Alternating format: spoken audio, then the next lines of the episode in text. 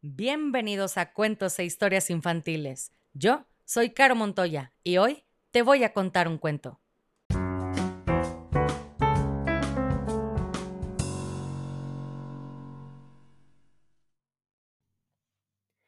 Y el cuento del día de hoy se llama Las Brujas, capítulo 13. Bruno. Le mando un saludote hasta Michigan, Estados Unidos, a Camilo Fernández de 7 años, que tiene una luz única y además es muy amado por papá y mamá. Con mucho cariño para ti, Camilo, aquí va tu cuento. Y dice así.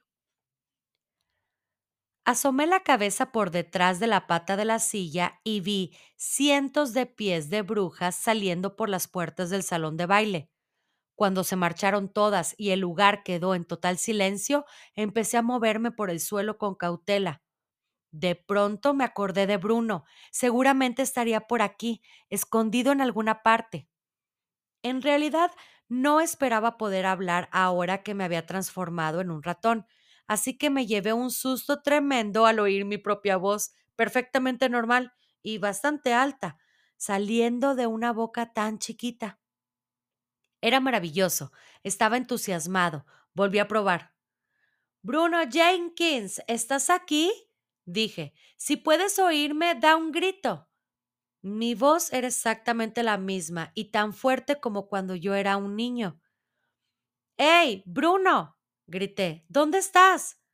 No hubo respuesta. Avancé por entre las patas de las sillas intentando acostumbrarme a estar tan cerca del suelo. Decidí que me gustaba bastante. Probablemente estarán extrañados de que yo no me sintiera nada deprimido. Y es que yo mismo me encontré pensando, ¿qué tiene de maravilloso ser un niño después de todo? Porque ha de ser necesariamente mejor que ser un ratón. Ya sé que a los ratones los cazan, los envenenan y les ponen trampas, pero también a los niños los matan a veces.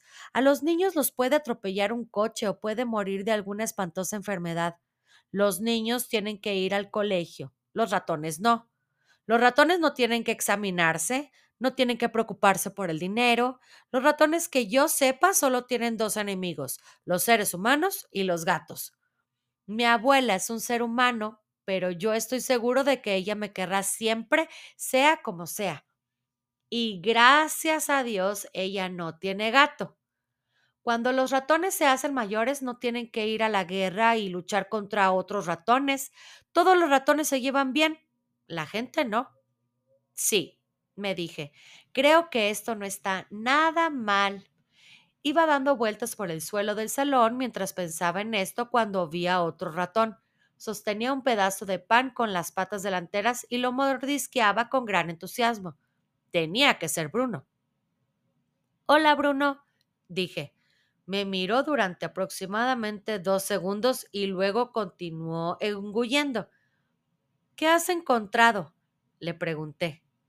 Se le cayó a una de ellas, contestó. Es un sándwich de paté de pescado. Está bueno. También él hablaba con una voz normalísima. Cualquiera habría esperado que un ratón, si pudiera hablar, tuviese la vocecita más baja y chirriante que se puedan imaginar. Era graciosísimo oír la voz del bocazas de Bruno saliendo de una diminuta garganta de ratón. Escucha, Bruno, dije, ahora que los dos somos ratones, creo que debemos empezar a pensar en el futuro. Dejó de comer y me miró fijamente con sus ojitos negros. ¿Qué significa eso de los dos? Dijo, el hecho de que tú seas un ratón no tiene nada que ver conmigo. Pero es que tú también eres un ratón, Bruno. No seas tonto, dijo, yo no soy un ratón. Me temo que sí, Bruno. Por supuesto que no, gritó. ¿Por qué me insultas? Yo no te he dicho nada. ¿Por qué me llamas ratón? ¿Es que no sabes lo que te ha pasado? dije.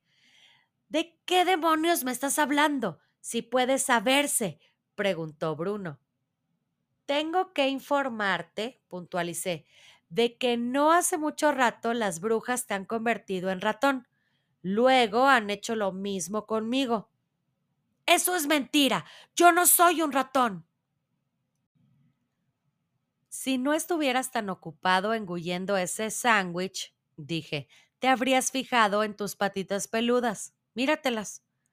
Bruno se miró las patas y pegó un brinco. Dios mío. gritó. Sí que soy un ratón. Ya verás cuando mi padre se entere de esto. A lo mejor piensa que es un progreso, dije. Yo no quiero ser un ratón, gritó Bruno dando saltos. Me niego a ser un ratón. Yo soy Bruno Jenkins. Hay cosas peores que ser un ratón, dije. Así puedes vivir en un agujero. Yo no quiero vivir en un agujero. Y puedes colarte en la despensa por la noche, añadí y roer todos los paquetes de pasas, de patatas fritas y de galletas y de todo lo que encuentres. Puedes pasarte toda la noche allí comiendo hasta hartarte. Eso es lo que hacen los ratones. Vaya, es una buena idea, dijo Bruno animándose un poco. Pero ¿cómo voy a abrir la puerta de la nevera para zamparme el pollo frío y las sobras? Eso es lo que hago todas las noches en mi casa.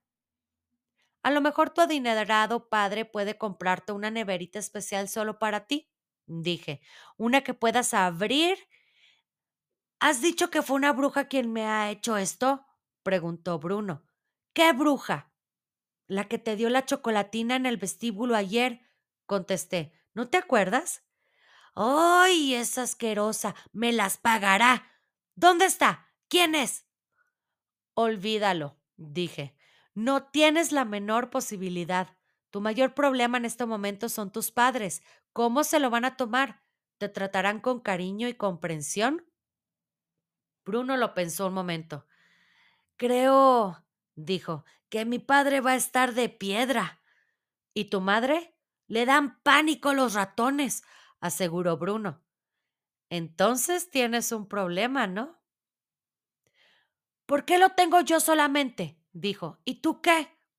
Mi abuela lo entenderá perfectamente, lo sabe todo sobre las brujas.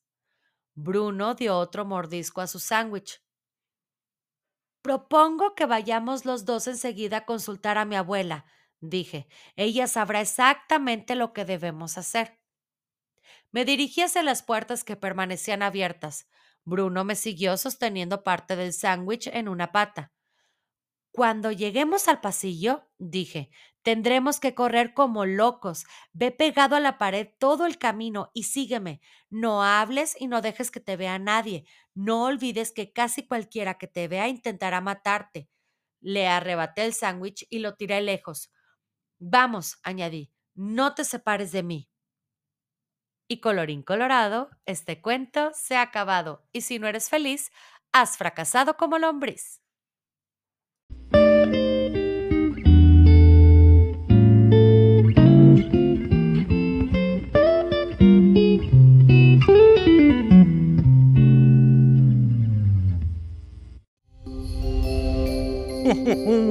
Hola amiguitos, les habla Santa Claus, también conocido como Papá Noel o San Nicolás, y les quiero contar que ya puedes pedir que te compren como regalo un cuento navideño leído por Caro Montoya y es completamente descargable. Pide tu cuento y conserva un hermoso recuerdo de esta feliz Navidad 2023. Contáctame por mensaje directo en Facebook o Instagram para conocer los detalles. Me encuentras como Cuentos e Historias Infantiles.